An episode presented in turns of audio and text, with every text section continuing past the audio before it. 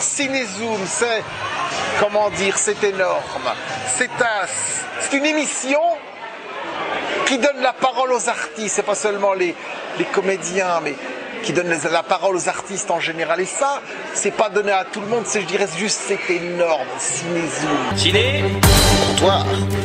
Comptoir. Ciné Ciné. Comptoir. C'est maintenant. Les gens disent à chaque fois qu'il faut consommer sans modération. Moi, moi c'est vraiment euh, aucune modération euh, pour consommer. Hein. Consommer énormément cette émission. Hein. Zoom Ciné. Une production de Cinézoom. Zoom Ciné est une mission. Une émission hebdomadaire diffusée sur Radio Soleil Provençal, www.radiosoleilprovençal.com et sur les réseaux de Cinézoom, YouTube, LinkedIn, Facebook, Twitter et bien sûr le site cinézoom.com. Proposé et présenté par Gérard Chargé. Ma mission, et je l'accepte, sera de vous retrouver chaque mercredi de 16h à 17h et en replay. Ce message ne s'autodétruira pas.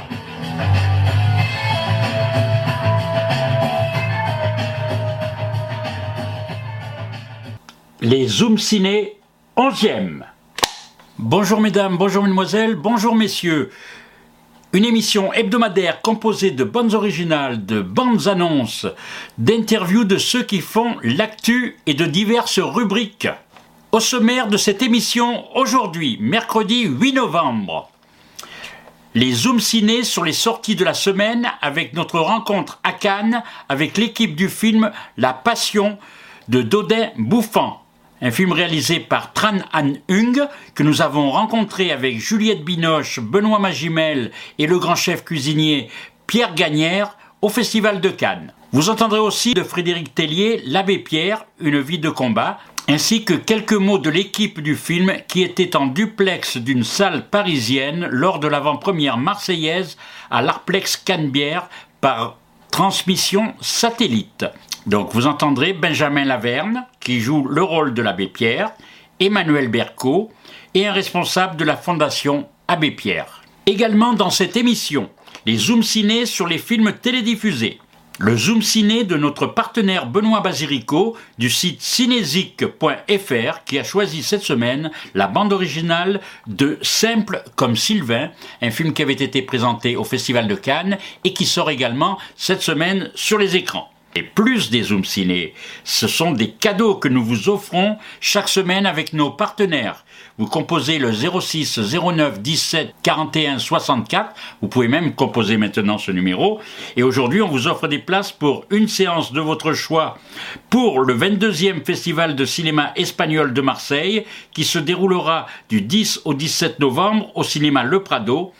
Et nous vous offrons aussi des places pour l'avant-première de votre choix au cinéma Arplex Canebière, ainsi que des séances gratuites pour assister et pour participer à nos ateliers cinéma sur les métiers du cinéma que nous euh, dispensons les mercredis et les samedis et dès que nous commencerons, nous vous tiendrons au courant. Donc personne motivée, eh bien contactez-nous parce que c'est vrai que là, vous avez un mois gratuit que l'on vous offre pour participer à ces ateliers sur les métiers du cinéma. C'est à Marseille.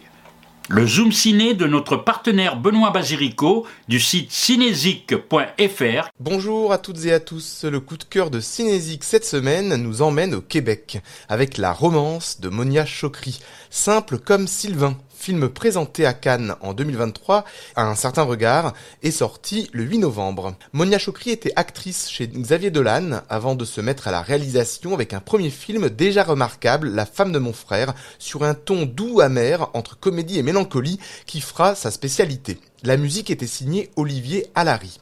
À la musique de ce nouveau film, simple comme Sylvain, le français Émile Sornin, connu à la scène sous le titre de Forever Pavot, retrouve la réalisatrice après Babysitter en 2022. Il s'agit là de l'histoire d'une professeure de philosophie dont la relation avec Xavier est mise en péril le jour où elle rencontre le charpentier de leur maison, prénommé Sylvain. La partition joue pleinement la romance, dans un style pop orchestral provenant des années 70, avec François de Roubaix en référence. On entend une flûte traversière entre gravité et joie, marquant à la fois un couple qui se désagrège que le coup de foudre et la montée d'un désir. Un thème fort se décline sous différentes formes, notamment sous une forme électronique teintée de nostalgie, évoquant les musiques italiennes des années 70 de Silvio Cipriani à Ennio Morricone. Écoutons un de ces morceaux avec ce thème fort, Simple comme Sylvain par Émile Sornin.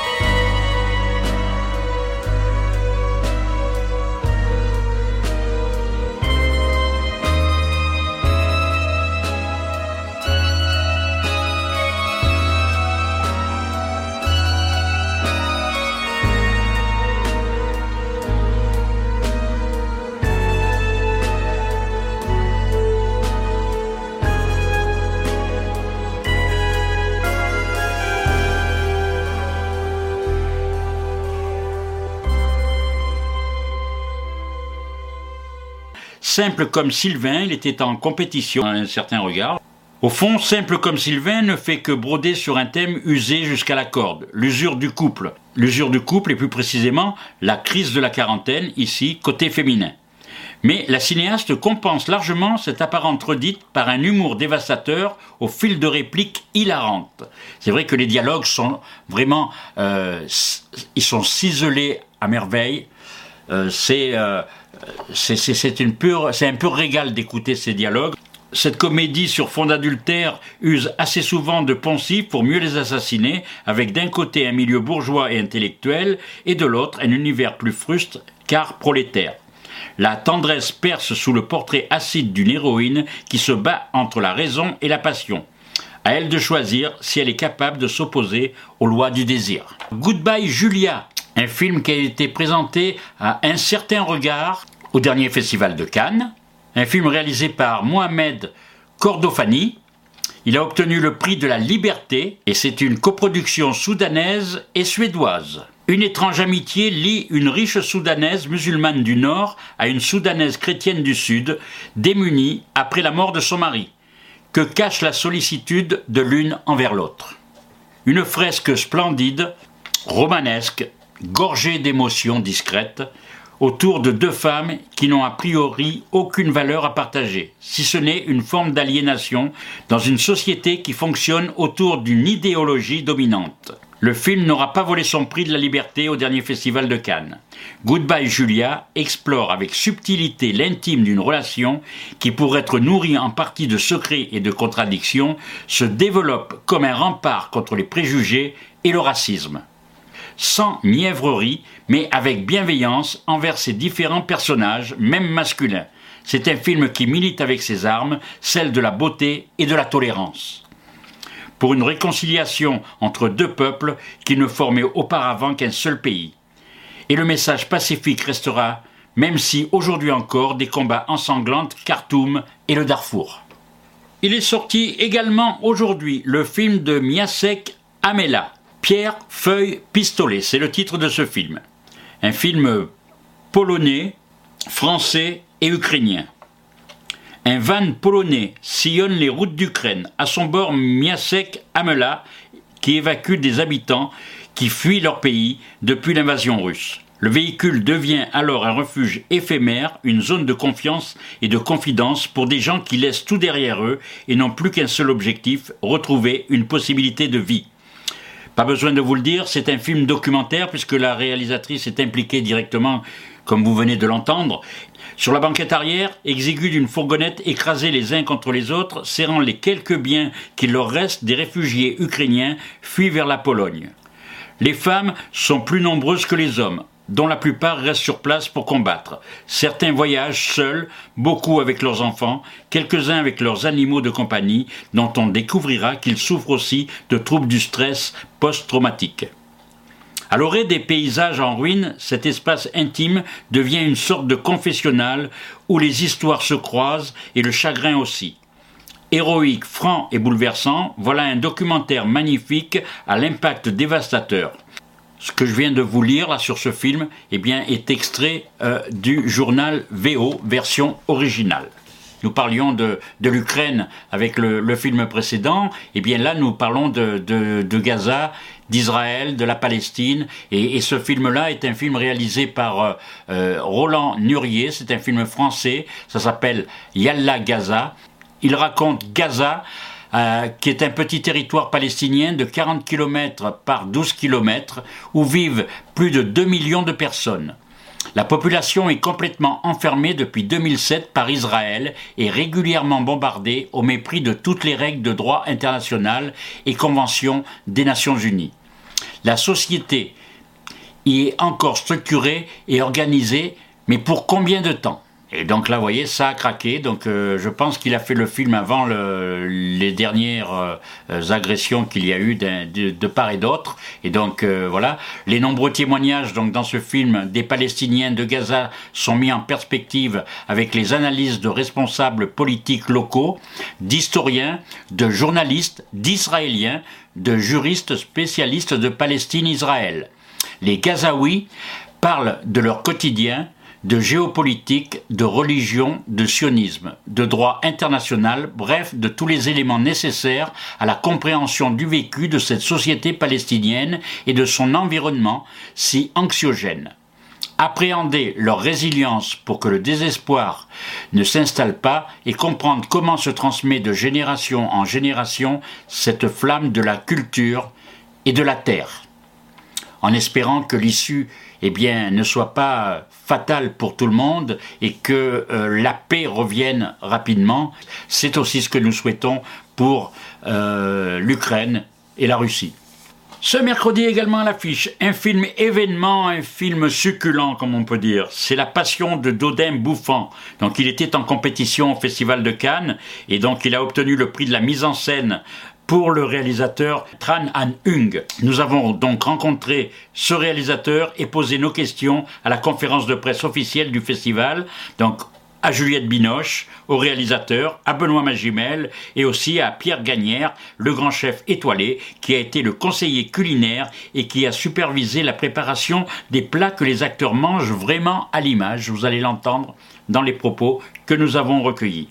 Tout d'abord, écoutons ce que je disais à la sortie du film le lendemain. Donc Bouffant, pour le nom d'un cuisinier, c'est quand même assez amusant, mais c'est une histoire vraie. C'est l'éloge amoureux de l'excellence, et en même temps c'est un film succulent, un film euh, qui est très subtil, où euh, il y a un grand chef cuisinier qui a eu un rôle très important dans le film, puisqu'il a préparé euh, les mets et les plats au fur et à mesure du tournage. Et il nous a avoué hier en conférence de presse que la seule erreur culinaire du film, eh bien, c'était qu'il y avait un poisson qui était sorti du four pendant le tournage et qui donc devait être mangé par les comédiens, où le lait n'était pas assez chaud. Donc c'est la, seule erreur technique de cuisine qu'il a remarqué et il nous l'a signalé. Sinon tout le reste est impeccable. Les comédiens se sont régalés. Ils ont mangé, comme c'est pas courant, eh ben, que de la nourriture faite sur le moment et ils se sont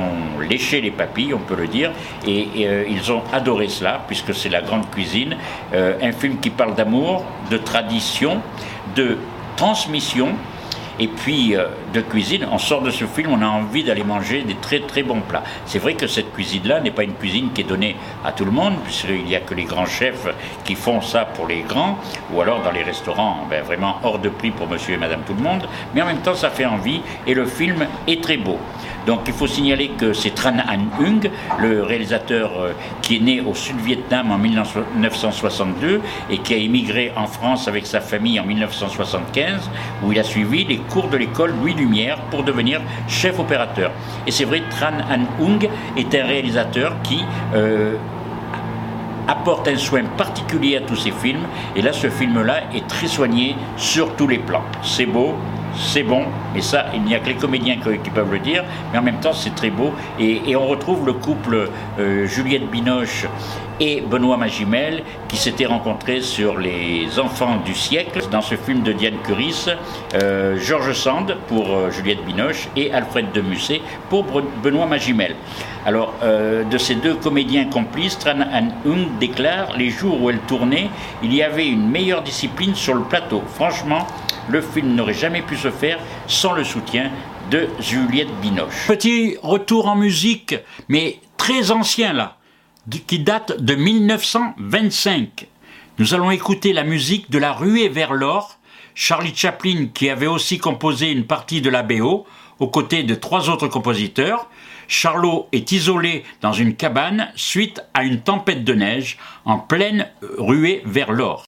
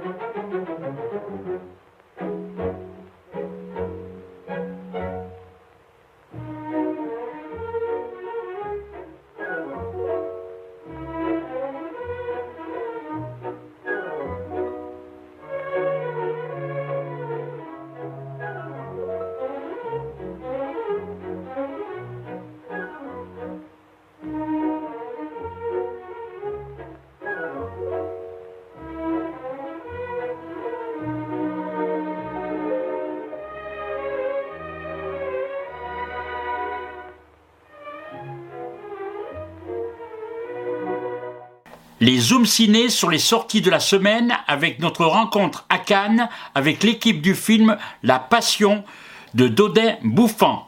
Un film réalisé par Tran An Hung que nous avons rencontré avec Juliette Binoche, Benoît Magimel et le grand chef cuisinier Pierre Gagnère au Festival de Cannes. Dans le film, il y a une métaphore très claire euh, sur le fait que Dodin a déjà tenté tout, il a déjà tout dit à Eugénie pour la convaincre de, de, se marier avec lui, mais elle a toujours refusé. Et donc son dernier recours réellement, c'est la nourriture. Voilà. Il va essayer de la convaincre avec ça. Et donc, euh, ce qui est beau là, c'est ce, mystère-là qui, qui, qui n'est pas dans les mots. Voilà. Et c'est ça qui. Il a, tout essayé. Il a même euh, inventé quelque chose sur l'activité de mâcher, voilà, d'essayer de, formuler les choses les plus compliquées qui soient. Voilà, de se dire comment tout ça fonctionne quand on mâche eh bien, ça, ça ne l'a fait que, sourire. Et donc, euh, la, dernière chose, c'était ça, c'est la nourriture. Pour moi, ce film, c'est un hymne à la beauté, à la vie, donc à l'amour. Et parce que la, la, nature est généreuse. Mais alors, ce qu'on en fait, c'est nous avons le choix de, de, ben de continuer le geste de la nature, d'en faire encore plus de la beauté, de la création. Et la cuisine, c'est une création. Et ça nous transforme, ça nous donne une énergie, euh, l'énergie d'aimer, l'énergie de vivre. Euh, donc je, pense que aussi, euh, venant de, de, Hong, qui vient du Vietnam et qui a adopté la France comme son pays, et la France l'a adopté aussi. C'est très émouvant pour un, Français de souche, disons, même si c'est pas tout à fait ça, mais un peu quand même. Euh, c'est très émouvant en fait de, voir cet amour du, raffinement français, mais qu'on oublie aussi dans la vie de tous les jours. Et euh, c'est, pour moi, c'est vraiment une lettre d'amour de, de, à la France. C'est merveilleux de, mourir les encore une fois. De travailler la matière, d'avoir une envie. Euh, c'est charnel, c'est puissant, c'est délicat, c'était merveilleux de pouvoir travailler avec tout ça. Et, euh, c'est vrai que c'est une déclaration d'amour en permanence, il essaie de surprendre le génie. Et elle, devine toujours ce qu'il veut faire. Euh, difficile de la surprendre, c'est vrai. Mais malgré tout, moi j'ai appris tout au long du film, en regardant les gens qui me conseillaient, j'ai appris la patience, le geste précis. Voilà. La précipitation, au début j'avais tendance à me précipiter tout le temps pour être dans un rythme, mais finalement chaque mets, chaque, chaque matière a son propre rythme. Donc euh, ça régale quand on aime ça, ça régale. Et, euh, et on ne cherchait pas à faire de carte postale. Hein. Le plat arrivait sur, euh, dans, la scène au moment où il était prêt. Donc on était en attente de l'arrivée et puis de soulever, d'avoir cette vapeur, c'était magnifique. Euh, moi, il y avait une énergie sur ce film que j'ai adoré parce que voilà, on était aérien. Quoi. Euh, il, y avait, il y avait vraiment de la joie, de la précision en même temps. C'est vrai, on est très concentré. Il filme le travail avec beaucoup de précision, c'est magnifique. Mais euh, oui, ça rapporte. Tout ça, c'est lié à l'amour et encore une fois, on n'est pas tout le temps disposé à faire la cuisine. Oui, c'est. Nous, c'est un espèce de, de, de de, concert qui, deux fois par jour, l'avantage par rapport à un film, c'est qu'on se rate, on, recommence. Trois heures après, on peut recommencer. Mais effectivement, euh, il faut. c'est comment dire, hein, mais il faut aimer les autres. Hein. Sinon, on a des sinistres commerçants, et ça, ça m'emmerde. Moi, je, juste vous dire une chose, moi, parce que j'aurais plus l'occasion de le dire, mais c'est un vrai cadeau d'avoir fait ce film. Parce que ce film, il m'a permis et je remercie Hong et les acteurs d'offrir 55 ans de travail, qui, a commencé par la créativité et, de la technique. Et ce film, il est, il est le reflet absolument parfait de ce qu'est la nourriture, créativité, émotion, mais rigueur, attention, silence, écoute, écoute du produit. Et ça, vous le faites magnifiquement tous les deux. Vous écoutez le produit. Ça, c'est génial. Vous remercie vraiment. Je me souviens que sur le tournage, quand on a joué, Benoît, il n'arrivait pas à répondre la cuisinière, il voulait toujours dire euh, femme. Et Hong s'est battu avec Benoît pour qu'il pour qu'il arrive à dire ma cuisinière. Et Hong lui a dit mais si, mais tu te rends pas compte que ça lui fait plaisir.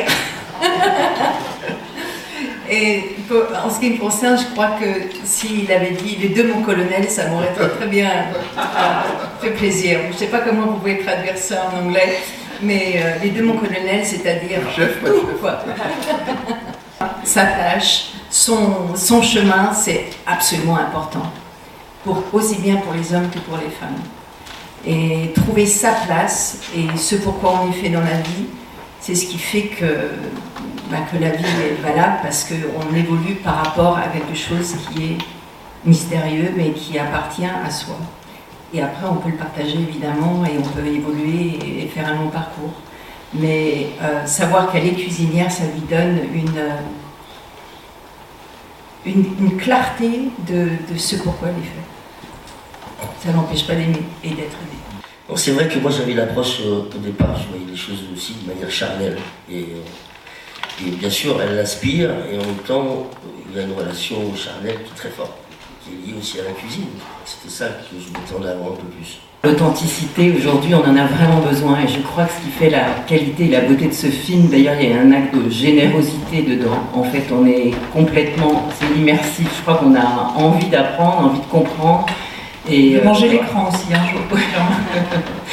Euh, et, on sort avec, euh, avec envie de se nourrir. Non, non, mais c'était tout, en fait, toutes ces qualités d'avoir Juliette et Benoît, Tran, un homme qui fait ce film. Je trouve que, en fait, c'est un mariage.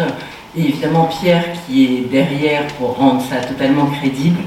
Je trouve qu'on, dans cette période où on vit trop rapidement, c'est des moments où on, on ralentit, on sent, on se pose et ce qui est génial à travers ces images, c'est qu'en fait, à travers ce film, on arrive à nous-mêmes à être dans le détail et dans la compréhension de la manière dont ça se passe. Donc, euh, bah, c'est parfaitement réussi. Tu connais cette sauce? Tu saurais bien ce qu'il y a dedans? De lard fumé, des champignons. Tu vas voir la crème fraîche? Des carrés de veau, s'il vous plaît le Napoléon de la gastronomie, le prince, le roi. Du persil. Il y a aussi du paprika et on ajoute de la gelée de groseille. C'est très bon ce qu'on a fait. Mais tout ça me donne l'impression d'un brouillon, d'une esquisse. Nous sommes à l'automne de notre vie. Parlez pour vous, je me sens en plein été. Je vous le demande encore, Eugénie. Marions-nous. Nous passons plus de temps ensemble que bien des époux, à étudier des recettes, à les faire. Ne sommes-nous pas bien ainsi? Je relève le pari d'émerveiller le prince avec un pot-au-feu de ma composition, avec votre aide. C'est un peu risqué et audacieux. Je suis si heureuse et reconnaissante. Il faut de la culture, de la mémoire pour que le goût se forme. Tu dois te souvenir de ce goût. Oui, monsieur. Les potages seront un de caille au coulis de la reine. Pourquoi vous n'êtes jamais à table avec nous? Je converse déjà avec vous à travers ce que vous mangez. Eugénie? On ne sait pas de quoi souffre Eugénie. Je me sens parfaitement bien. Non, vous n'allez pas bien. Je, m'inquiète. Le bonheur, c'est de continuer à désirer ce que l'on a déjà. Mais vous ne vous êtes jamais eu. Pause musicale avec la bande originale de Délivrance de John Borman sortie en 1972. La musique est composée par Eric Weisberg avec Burt Reynolds, John Voight, Ned Beatty et Ronnie Cox dans les quatre rôles principaux, puisqu'il s'agit d'une adaptation du roman du même nom de James Dickey, publié en 1970, qui signe lui-même le scénario. Donc de quatre amis, hommes d'affaires, qui se réunissent lors d'un week-end afin de descendre en canoë une rivière très mouvementée. Leur périple ne sera pas seulement remué par la rivière, à leurs dépens. Nous écoutons Dwelling Banjo, extrait musical, lorsqu'ils rencontrent les autochtones, les Cajuns. La première scène tournée, c'est Dwelling Banjo. Le reste sera tourné dans la continuité. Une petite anecdote par rapport à cette musique, qui est créditée donc euh, et qui a été, euh, on peut dire, volée Eric Weisberg eh n'a pas demandé l'autorisation au véritable auteur, parce que là nous sommes en 1972, et cette, euh, ce Dwelling Banjo a été composé en 1955, et c'est Arthur Smith, le réel compositeur. Donc il faut savoir qu'il y a eu un procès et que Arthur Smith a gagné donc euh, justement cela, parce que le film a obtenu un, succès terrible, euh, la, musique aussi, et donc c'est vrai que euh, voilà, c'est une histoire de, vol de propriété intellectuelle artistique qui est quand même mémorable dans l'histoire du, du cinéma. Mais il y a eu gain de cause.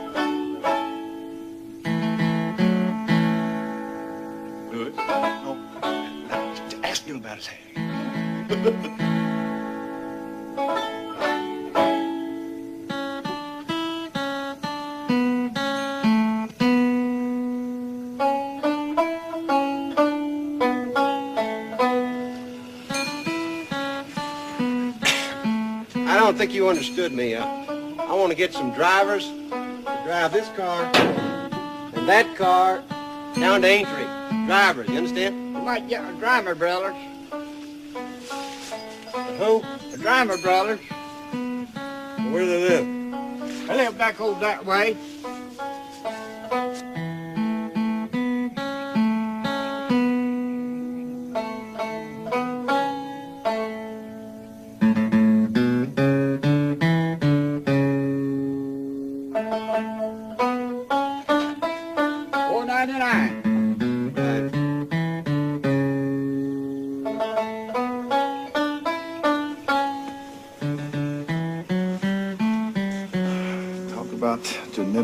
Genetic deficiencies.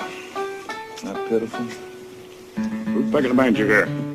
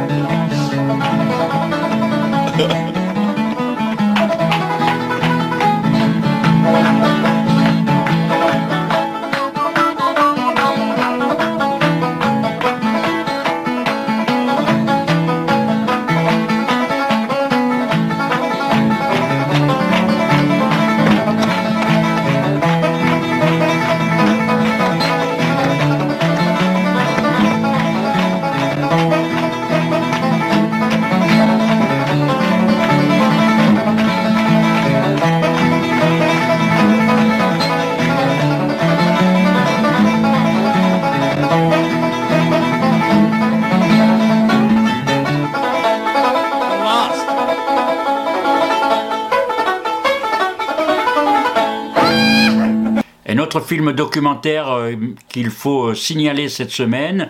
Euh, les documentaires nous apprennent beaucoup de choses sur la réalité. Et là, il s'agit d'un film qui s'appelle Par la fenêtre ou par la porte, un film réalisé par Jean-Pierre Bloch avec Ariane Ascaride, qui est ou la narratrice ou quelqu'un qui, qui suit les événements. Je ne sais pas, puisque je n'ai pas vu le film. Le point de départ, c'est septembre 2004. L'État privatise son fleuron historique France Télécom. Le cours de l'action devient primordial et le nouveau PDG euh, Didier Lombard décide de pousser 22 000 agents et agentes au départ volontaire. Ce sera le plan Next. Le management piloté par les chiffres. Le 30 septembre 2022 se clôt en appel l'affaire des suicides de France Télécom Orange. La première condamnation pénale de dirigeants du CAC 40 pour harcèlement moral institutionnel. Derrière ce coup de tonnerre juridique, ce film retrace l'histoire d'un long combat syndical inventif et ouvert sur la société, raconté par celles et ceux qui ont mené la lutte. Quelque chose qu'il ne faut pas oublier. Et malheureusement, espérons que cela ne se reproduise pas avec d'autres grosses multinationales. Par la fenêtre ou par la porte, partons tout de suite pour les propos que nous avons recueillis dans la salle de l'Arplex, la salle parisienne euh, qui était en duplex, je ne sais pas laquelle c'était, mais en tout cas, donc nous étions en, direct euh, avec eux, une fois que nous avions vu le film en avant-première, et il y a eu quand même une, petite, même une grande frustration de la part des spectateurs. Aussi bien les spectateurs qui étaient dans la salle de l'Arplex, comme dans d'autres villes en France. C'était une première expérience qu'ils font. Et c'est vrai qu'il y avait euh, à peu près, je crois, euh, à peu près 200 villes euh, dans la France entière où le film était en avant-première à la même heure, et dans la salle parisienne, eh bien, les questions aussi par le public n'ont pas pu être posées. Il y avait une nouvelle pratique qui était de poser les questions par texto donc euh, euh, par euh, internet tout ça. Donc mais c'est vrai que dans la salle voilà vous pouviez pas poser de questions. Aussi bien du côté parisien où il y avait les spectateurs en live avec l'équipe du film et puis nous qui étions de l'autre côté de l'écran. Donc c'est vrai que c'est dommage mais ça je le signale quand même pour si jamais ils veulent renouveler l'expérience c'est que beaucoup de spectateurs sont partis parce que justement il n'y avait pas de véritable interaction en tout cas, j'espère que ce genre de dispositif ne sera pas renouvelé et que les équipes continueront à se déplacer et à rencontrer vraiment le public. Ça, c'est quand même quelque chose d'important. Donc voilà, nous écoutons donc maintenant Benjamin Laverne, Manuel Berco, l'abbé Pierre de Frédéric Tellier, qui aussi était dans la salle. L'abbé Pierre, une vie de combat. Parce que c'est vrai qu'il y avait eu IFER 54 avec euh, Lambert Wilson qui jouait le rôle du, de l'abbé Pierre. Et eh bien, euh, voilà, c'est un film complètement différent. Donc, on, va vous expliquer pourquoi. Parce que là, euh, il retrace toute la vie de l'abbé Pierre, des choses que je ne savais pas. Bah, D'abord, avant de faire des choix, c'est vraiment l'envie de raconter la vie de cet homme incroyable qui a, qui, a, bouleversé, qui a changé notre, notre monde. Euh, ça, c'était notre première envie euh, avec Olivier, la, la fondation, puisqu'on a été euh, vraiment main dans la main dès le début. Et dans un deuxième temps, ça a été la découverte, la, la, la sidération de découvrir cette vie incroyable, cette vie, cette vie privée. effectivement, Lucie Coutaz, l'existence de Lucie Coutaz à ses côtés, qui est devenue cofondatrice du mouvement. Ils sont, ils sont enterrés ensemble dans la même petite tombe quelque part en Normandie. Donc ces, ces, ces, deux grands pôles nous ont vraiment donné l'idée qu'on allait faire un film euh, inattendu sur un, une icône, mais qu'on connaissait finalement très mal et on avait très envie de s'intéresser à comment, euh, qui, qui est l'être humain derrière une grande icône comme ça qui a changé le monde. Euh, et on n'a pas été déçu en découvrant sa vie et en discutant beaucoup avec Laurent parce que finalement il y avait très peu de choses sur la vie de l'abbé dans, dans, dans la littérature entre guillemets officielle de, de l'abbé. C'est en discutant notamment avec euh, Laurent qui, qui l'a très bien connu, qui a été vraiment collé à lui pendant 15 ans, euh, qu'on a eu vraiment ces traits de caractère et tous ces paradoxes qui nous ont passionnés, qui sont toujours de, de bon augure pour faire un film. Un homme euh, à la fois totalement inadapté au monde, mais qui l'a quand même changé. Un homme à la fois euh, très tendre et, euh, et injuste. tout un tas de paradoxes qui nous ont, qui nous ont vraiment intéressés et qui donnaient des, des reliefs incroyables à cette grande icône. Benjamin, la, la question suivante est, et pour vous elle est très simple. Christine de, Dumont, Dominique Danger et Tamara de Toulon vous demandent comment est-ce que vous vous êtes préparé Moi j'avais jamais joué quelqu'un qui avait existé ici une fois, mais qui était beaucoup moins, beaucoup moins connu. Euh, et donc euh, c'est tout de suite un peu intimidant, euh, on se sent responsable, on n'a pas envie d'abîmer le, le, personnage qui, qui appartient, cet homme qui appartient aussi à, tous les Français, qui ont qui a été dans, dans, le, dans, les, dans les, salons, les, les, appartements chacun par la, par la télévision, par la radio, donc euh, euh, on a besoin d'être en confiance et donc c'est pour ça qu'il fallait un, bon capitaine à bord et donc de lire le scénario ça a été euh, euh, vraiment une grande émotion et, je me suis surtout dit allons-y puisqu'il y a un bon scénario. C'est quand même un film de cinéma c'est pas parce que l'homme est, est, immense et que ça peut paraître une aventure géniale de l'incarner qu'il faut que justement il soit bien raconté et, c'est périlleux le, genre du biopic, comment, quel point de vue adopter pour en deux heures et quart euh, atteindre cet homme, une vérité de cet homme. Et, donc j'ai aimé le point de vue de Frédéric de commencer par euh, cette voix euh, intérieure, de qu'on soit dans dans voilà dans dans ces pérégrinations, dans ces questions presque mystiques et ça ça m'a beaucoup touché. Et donc pour préparer ce rôle, Frédéric m'a pris par la main, m'a m'a donné des lectures. En fait, c'était d'abord une rencontre. J'avais besoin de me devoirs, en fait. Des devoirs, des devoirs à la maison. Non, j'avais besoin de, de pour me sentir légitime, d'en de, d'en savoir beaucoup plus sur lui, J'ai notamment aimé lire ses journaux intimes, c'est-à-dire de, euh, de, de, voir ce qu'il y avait en germe chez le jeune adolescent Henri Grouès, cette ultra-sensibilité, tout ce qui l'envahissait d'ambition immense, de culpabilité, de, de, de se dire que c'était de l'orgueil d'avoir cette ambition. Et, et c'était très, très émouvant et passionnant d'étudier le, jeune, le jeune Henri Grouès. Et après, alors il y a eu plusieurs phases hein, de, de préparation. Une fois que j'ai appris voilà, beaucoup de choses sur sa vie, euh, tu m'as fait le tri, hein, tu m'as dit lis ça, lis ça, parce qu'il y a quand même plein d'ouvrages euh, sur l'homme un peu consensuel, ou en tout cas la, géographie, les, grandes dates. Donc euh, voilà, beaucoup d'archives. Il y a quantité de, de reportages, d'interviews, euh, des vidéos inédites aussi, des, archives très intimes de, l'abbé Pierre avec Lucie. Il y, en a, peu, mais de l'abbé Pierre qui parle de Lucie. Très enrichissant. Euh, d'écouter aussi dans la longueur ces interviews, parfois euh, qui durent plus d'une heure, d'écouter ses grands discours, les archives de ses conférences des années 50 sont hallucinantes, les archives euh, sonores, euh, de l'entendre haranguer les foules, raconter les histoires de, comment avec les compagnons ils ont sorti de la misère des familles entières, et d'en faire vraiment un récit, c'est-à-dire que c'était un acteur, l'abbé Pierre. Et ça, c'est ça qui m'a qui m'a parlé aussi beaucoup. je veux dire, au-delà au des valeurs de tout le message, c'est aussi le l'orateur insensé qu'il était, le tribun. Et donc j'avais besoin de l'entendre aussi euh, en conférence, de savoir comment il s'adressait à son auditoire, comment il communiquait et comment il utilisait le, les médias, certes, mais aussi euh, ce talent inouï qu'il avait de parler aux gens, de, leur, de les toucher au cœur et d'aller les, les réveiller, d'aller provoquer un, vraiment un, comme un, un, coup de fouet et d'éveiller. Comme il dit, le Emmaüs n'est pas un mouvement confessionnel ni politique, mais un mouvement d'éveil des consciences euh, citoyennes. Quoi. La première chose que j'ai fait, c'est d'aller voir sa photo. Donc il y a quand même des photos d'elle qui existent, puisque j'en ai trouvé une sur Internet. Et après, à la différence de Benjamin, moi j'avais très peu de, documents, parce que c'est une personne, euh, on le voit dans le film, je pense, qui, a, qui était extrêmement discrète et extrêmement pudique et effacée. Je pense que s'il y a si peu de photos d'elle, je pense que j'ai dû voir une quinzaine de photos d'elle, peut-être un peu moins.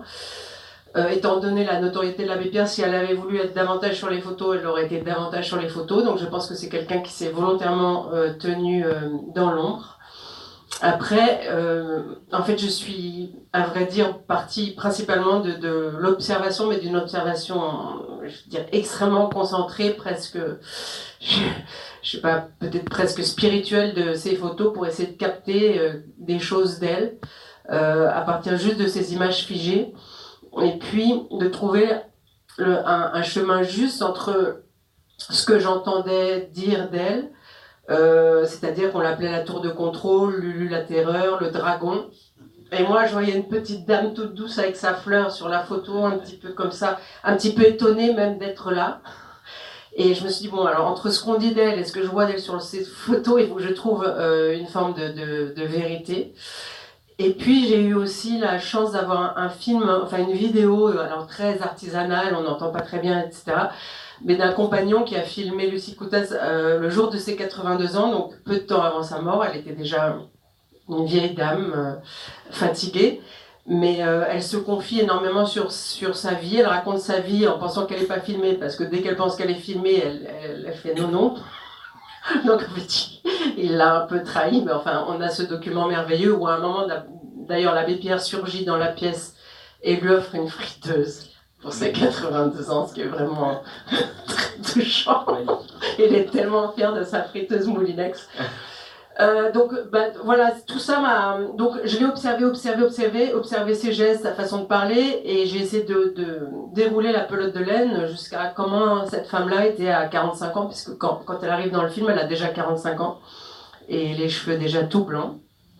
Et puis il y a cette coiffure incroyable qu'elle avait, et qui pour moi a été euh, primordiale. Le fait qu'elle soit coiffée comme ça, de, façon totalement désordonnée, un peu punk. Euh, je sais pas, je sais pas d'où elle a sorti. Ce... Elle était très, je crois, soucieuse de ses cheveux. Et puis il y a une dernière, il y a un dernier élément qui m'a servi, c'est qu'elle avait, en fait, elle a déjà été incarnée dans un film qui s'appelle Les chiffonniers d'Emmaüs, un, un film de 55. Et quelqu'un qui a connu. euh, bah, Laurent, Laurent, qui l'a connu, a été mon. Comment dire, a été mon indique essentiel. Ouais, je disais, elle était comme ci, elle était comme ça, elle était douce, elle parlait comment, elle, je l'ai criblée de questions. Euh, et il y a une autre dame qui l'a connue, à qui j'ai parlé au téléphone, et qui m'a dit elle avait été très blessée de, l'interprétation qui avait été faite d'elle euh, dans Les chiffonniers d'Emmaüs par Gabi Morlaix, parce qu'elle elle était sèche, autoritaire, euh, revêche. Et ça, pour moi, ça a été un déclic total, parce que je me suis dit, bon, donc il faut que je prenne vraiment, il faut que je rende grâce à- à aussi sa grande douceur, ces qualités humaines exceptionnelles que quand même tout le monde décrit et, et c'est le chemin que j'ai essayé de trouver. Mais à l'inverse de Benjamin, je n'avais pas cet exploit euh, de, bah, de, de, de, de- enfin de, de l'incarner telle qu'elle était, quoi, parce que personne ne la connaît. Donc je n'ai pas, je n'ai pas du tout imité sa façon de parler. Je n'ai pas, d'abord j'aurais pas su le faire. Je n'ai pas, je ne lui ressemble pas vraiment physiquement. Mais quand même, toi, tu trouves qu'il y a quelque chose d'elle qui est, qui est, Ah oui, ça qui est là. vraiment, moi, vraiment, moi j'ai été vraiment touché par, euh, par euh, quand je regarde le film, on a vraiment l'impression qu'elle est là, quoi. C'est, c'est, c'est vraiment Lucie. Et, et, et tu lui as donné tout ce qui, tout ce qu'il y avait euh, de nécessaire à donner euh, cette, cette, cette, à la fois cette personne qui est indispensable à l'abbé Pierre et à la fois cette personne qui est, qui est, qui est toujours un peu en retrait, mais attention, qui est, capable de dire ce qu'elle a envie de dire et qui est, qui est de, taper du poing sur la table. Et ça, vraiment, c'était, c'était, c'est, pour moi, euh, c'est magnifique. Ce que tu as fait, c'est magnifique. Ce que vous avez fait tous les deux, c'est magnifique. J'ai rencontré ceux qui continuent le combat. Parce que le film, d'ailleurs, c'est ça qui est très beau, ne s'arrête pas à la mort de l'abbé Pierre. Et Frédéric, il tenait absolument à ce qu'on montre qui sont aujourd'hui les, combattants du quotidien, les, les Emmaüs Solidarité, Emmaüs Défi, toutes les branches d'Emmaüs, la Fondation Abbé Pierre, et j'ai eu la chance de les rencontrer. J'étais en maraude avec Emmaüs euh, dans Paris, dans le bois de Vincennes, dans le 19e arrondissement. Et ça, ça, ça concerne, c'est concret, c'est l'action aujourd'hui, et donc euh, ça a été très précieux aussi de, voir l'héritage, les enfants de l'abbé Pierre, qui sont-ils aujourd'hui, leur courage, le combat continue. Et, de remettre, euh, bah, habité, bah, j'étais habité par, euh, par- il y avait une inertie en fait, c'est quelque chose de, il y a quelque chose de très lumineux dans l'espoir dont on a tellement besoin aujourd'hui, sur comment regarder le, le bon côté euh, des choses, un œil pour le bien, un œil pour le mal, euh, comment, en remettant les fondamentaux sur la place publique aujourd'hui, de dire qu'il faut continuer à s'insurger contre. Bah, quand on incarne quelqu'un, en tout cas en ce qui me concerne, qui a, existé et qui a, qui a voué sa vie à, combattre euh, la misère, et, comme on a essayé tous les deux, évidemment, d'incarner ces grandes euh, personnes de façon la plus, la plus sincère, la plus profonde possible, il vous reste énormément de, de miettes de ça. Après, je vais pas vous mentir, je n'ai pas changé de vie, je, mais je, je, je ne peux plus, si parfois il pouvait m'arriver d'être un peu flemmarde sur l'attention que je peux porter à des gens qui me demandent de les aider, etc. Euh, je ne peux, je, par exemple, je ne peux plus me permettre de tout d'un coup baisser la tête ou avoir la flemme de sortir mon porte-monnaie. C'est impossible après avoir joué dans un film comme ça. En tout cas, oui, c'est pareil. D'en parler beaucoup, ça, ça continue d'agir. C'est quand même quelque chose qui, qui est en soi maintenant et qui agit, qui se transforme. Et, et puis pareil, comme euh, quelque chose qui peut euh, rendre plus heureux aussi. Qui rend- mais chacun à son, à son échelle. Le film, il n'est pas donneur de leçons. Il dit, il y a des choses à faire qui peuvent être simples. J'entendais encore Christophe Robert, qui est le délégué général de la Fondation Abbé Pierre, qui est un type extraordinaire, et qui, et qui disait, en fait, c'est pas si compliqué. C'est pas si compliqué chez c'est La solution, elle est, et donc en fait, on est tellement accablé de, de, de choses, de mauvaises nouvelles que les bras nous en tombent, et, et c'est en fait, ouais, c'est un peu se redresser et dire, allez, on se remonte un peu les manches et, euh, et, et de regarder, de regarder et de sourire. Euh, Il disait, l'abbé Pierre, euh, le- un sourire, ça coûte euh, moins cher que l'électricité, mais ça donne autant de lumière. Euh, C'était pas mal trouvé quand même. Euh, et que ça commence par ça. Et donc ça, évidemment, euh, ça donne du sens et, ça encourage. Et donc euh, moi, je, voilà, ça, en ça, ça change ma vie. Et, comme Emmanuel, euh, il y a des choses que je ne m'autorise plus. Non, mais je pense que je pense que l'idée euh, que j'énonçais un peu avant, d'abord euh, basiquement servir avant soi qui est moins heureux que soi, voilà la, grande idée de l'abbé, et une fois de plus, de, retrouver la, dignité. J'écoutais Laurent et je me disais, au-delà de l'outil, parce que l'outil, évidemment, le, euh, l'injustice de l'abbé qui n'est pas dans les livres d'histoire, on a plein de petits rêves autour de, ce film, euh, qui, soit, qui soit dans nos livres d'histoire, il fait partie de notre histoire, il a changé notre histoire, il a changé notre destin, il a changé notre passé, il change notre présent. Euh, réhabiliter Lucie, qui est des rues Lucie Coutaz un peu partout en France, qui est pourquoi pas une journée de la bonté Abbé Pierre, mais, mais pas un truc d'institution, un truc où on fait la fête avec les compagnons une fois par an pour se souvenir que d'être bon, c'est pas que de s'occuper de la misère et déprimer, c'est aussi aider les gens à, être un peu plus lumineux. Donc voilà, déjà tout ça, moi ça me, plairait bien d'avoir ce, ce, message qui passe. Et en écoutant Laurent, je me disais en fait, euh, on parle souvent de revalorisation de manière très, euh, très libérale maintenant, très, mais revaloriser l'être humain, quoi. C'est-à-dire que je, je, crois que si ce film euh, à la fois met un coup de poing et à la fois donne envie d'être sympa dans la vie, de, considérer l'autre, d'être authentique, d'être attentif à l'autre, d'avoir de l'empathie, bah, je crois qu'on aura réussi notre, notre coup en fait. Marquons une pause musicale avec la bande originale d'American Beauty, ce film réalisé en 1999 par Sam Mendes avec Kevin Spacey, Annette Bening en tête de distribution. Le film raconte l'histoire d'une famille américaine banale et parfaite au premier abord, mais qui va se déchirer. Et nous écoutons Because, interprété par Elliott Smith, composé par John Lennon et Paul McCartney.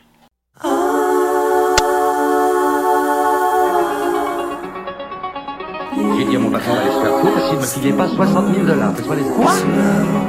Les parents, ils ont dit qu'ils passeraient pour prouver qu'ils s'intéressent à Mais tu savais que je suis bien parce que t'es pas trop vite, Ah, c'est pas vrai. C'est le taré d'à côté. Je suis pas obsédé, seulement curieux. T'as vu, c'est vrai, on dirait un témoin de Jéhovah. Oh, je vois. Et tu crois que tu es le seul à être frustré sexuellement, peut-être? Tu pas Eh ben, qu'est-ce que t'attends? Toi, je suis prêt. Il se passe des millions de choses dont tu n'es pas au courant, monsieur le petit malin. C'est uniquement pour ton bien. Oui, papa, ne laisse pas tomber. Moi, je me dis qu'il y a tellement de beauté dans le monde que c'en est insoutenable. ah, j'adore Bonjour avec monsieur Sourire. Alors là, c'est dans la merde.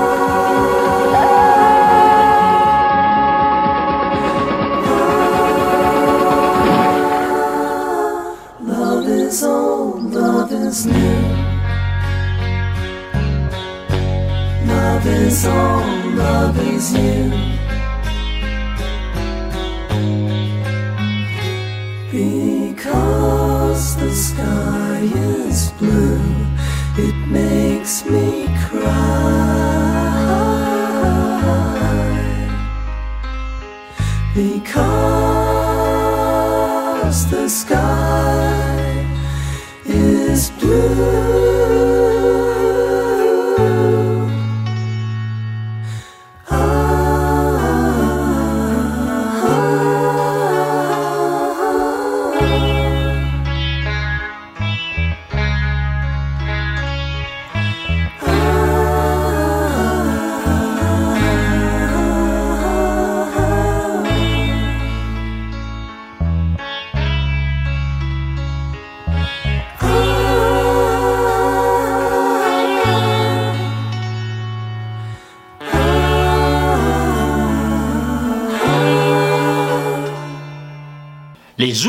Sur les films télédiffusés sur les chaînes qui ne diffusent pas de pub et donc qui n'interrompent pas la diffusion des films. Donc voici mon choix pour la semaine.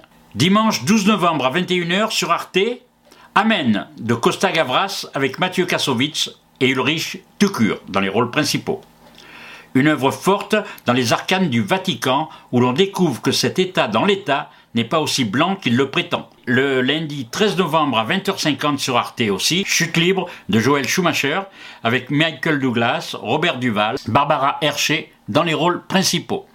Donc euh, c'est l'histoire d'un Américain euh, que rien ne distingue d'un autre qui patiente interminablement dans l'habitacle de sa voiture individuelle, coincé dans un énorme embouteillage à Los Angeles. Il fait une chaleur torride, une mouche bourdonne, l'homme comprend qu'il accumule un retard tel qu'il n'arrivera pas à temps pour l'anniversaire de sa fille. Pris de fureur, il quitte sa voiture et tente de faire le chemin à pied. Il ne tolère aucun obstacle. Il dévaste une épicerie, se bat avec des voyous, met la main sur un arsenal, mitraille à tout vent. Il y a une scène qui est mémorable dans ce film, quand euh, il a quitté sa voiture, puisque ça c'est la scène du début dont je vous ai parlé, euh, quand il quitte sa voiture et qu'il est dans les embouteillages, il arrive à un McDonald's et il veut prendre un petit déjeuner. Donc ça, ça ne fait qu'amplifier justement tout ce qui va se passer par la suite. Eh bien, il veut demander un petit déjeuner. À 11h05, un petit déjeuner. Et on lui répond que les petits déjeuners ne sont servis que jusqu'à 11h. Donc quelque chose de très significatif. Et après, c'est un film jubilatoire. Je peux vous dire que c'est un film qui est un peu dur, qui nous met en face de certaines conditions d'aujourd'hui, mais en même temps, euh, ce n'est pas si innocent de la part de Joël Schumacher d'avoir fait ce film parce qu'il il avait suscité la polémique à sa sortie. Donc euh, c'est quand même quelque chose, c'est bien de le revoir. Les Zoom Ciné sur les salles de cinéma partenaires de Cinézoom. Nous commençons tout de suite avec l'Arplex Canebière. Quatre avant-premières jusqu'au dimanche 3 décembre. Le dimanche 3 décembre, ce sera à 11h et 15h30 Migration. Le mardi 14 novembre, donc à 21h en version originale sous-titrée, vous pouvez voir à l'Arplex Canebière Hunger Games, la balade du serpent et de l'oiseau chanteur. Titre à rallonge pour ce nouvel épisode qui est un préquel c'est-à-dire ce qui se passe avant les Hunger Games précédents, si vous avez vu euh, la trilogie. Dimanche 26 novembre, à 11h et à 15h30, Wish, un film d'animation. Dimanche 26 novembre, toujours à l'Arplex, le même jour et à la même heure que la seconde avant-première de Wish, à 15h30, en version originale sous-titrée, La Tresse, le livre aux 5 millions de lecteurs. Cinéma Le Prado. Avant-première de Hunger Games également, La balade du serpent et de l'oiseau chanteur. Là, le mardi 14 novembre, c'est à 20h et c'est en version française. Wish sera aussi en avant-première le dimanche 26 novembre au cinéma Le Prado. Tout d'abord dimanche donc 26 novembre en 2D à 13h30 et en 3D à 16h15. Le dimanche 10 décembre à 13h30, il y aura l'avant-première du film Les Inséparables, un film d'animation, et à 16h30, le film Wonka sur la vie de Billy Wonka, celui qui a créé Charlie et la chocolaterie. Toujours dimanche 10 décembre. Une autre avant-première pour ce film, donc mardi 12 décembre à 19h, et, donc euh, toutes ces avant-premières sont en version française. Au Prado, toujours. Six avant-premières dans le cadre du festival de cinéma espagnol de Marseille. Ciné Horizontes 2023. Borderline, mardi 14 novembre à 15h45 en présence de la comédienne Bruna Coussi. 20 000 espèces d'abeilles, mardi 14 novembre aussi, mais à 10h. Matria, dimanche 12 novembre et jeudi 16 novembre, donc le 12 novembre, le dimanche, ce sera à 19h15 et le jeudi 16, ce sera à 16h au cinéma Prado Matria. Weishot The Piano Player de Fernando Trueba et Javier Mariscal. Ce sera le samedi 11 novembre à 18h et le mercredi 15 novembre à 14h. Un autre film d'animation, Mon ami robot, mardi 14 novembre à 18h15, film musical sans dialogue. Là, tous les films sont en version originale sous-titrée. Et enfin, Les filles vont bien, samedi 11 novembre à 16h et jeudi 16 novembre à 14h. Voir le programme du festival pour tous les autres films présentés du 10 au 17 novembre dans le cadre de cette 22e édition au cinéma Le Prado. Les Zoom Ciné sur les séances spéciales dans les salles marseillaises. Les autres salles. mardi 14 novembre à 19h30 à la Cinémathèque de Marseille, 31 bis boulevard d'Athènes, au pied des escaliers de la gare Saint-Charles, Ninochka, avec la divine Greta Garbo en version originale sous-titrée. Elle a comme partenaire dans ce film Melvin Douglas Et Bella Lugosi, souvenez-vous, c'était lui qui était plus connu pour son rôle de Dracula. Le film est dirigé par Hans Lubitsch en 1939. Une aimable satire de la Russie stalinienne, ce film est resté célèbre pour son slogan Garbo rit. Et c'est vrai que pendant toute la carrière de Greta Garbo, eh bien, comme elle a commencé dans le muet, quand elle a fait le premier film parlant aussi, eh bien, on a écrit sur les affiches Garbo parle. Et là, dans ce film-là, Garbo rit. Nous vous signalons aussi qu'au cinéma Le Chambord, il y aura un marathon Harry Potter pour les fans, samedi 9 et dimanche 10 décembre. Réservation des places aux caisses du cinéma et sur www.cinémalechambord.fr. Tout simplement au Pâté Madeleine. Une avant-première et la fête continue, le nouveau film de Robert Guédiguian en présence de l'équipe du film. Ce sera le samedi 11 novembre à 18h. Et enfin, aux Trois Palmes, il y a euh, l'avant-première aussi de Hunger Games, le mardi 14 novembre à 20h en version française. Hunger Games, la balade du serpent et de l'oiseau chanteur, le dernier volet. Il est temps de nous quitter la onzième émission s'achève. Au revoir à toutes, au revoir à tous. Les gens disent à chaque fois qu'il faut consommer sans modération. Moi, moi c'est vraiment euh, aucune modération euh, pour consommer. Hein. Consommer énormément cette émission. Hein. Zoom Ciné, une production de Ciné Zoom. Zoom Ciné est une mission une émission hebdomadaire diffusée sur Radio Soleil Provençal, www.radiosoleilprovençal.com et sur les réseaux de Cinezoom, YouTube, LinkedIn, Facebook, Twitter et bien sûr le site cinezoom.com. Proposé et présenté par Gérard Chargé. Ma mission, et je l'accepte, sera de vous retrouver chaque mercredi de 16h à 17h et en replay. Ce message ne s'autodétruira pas.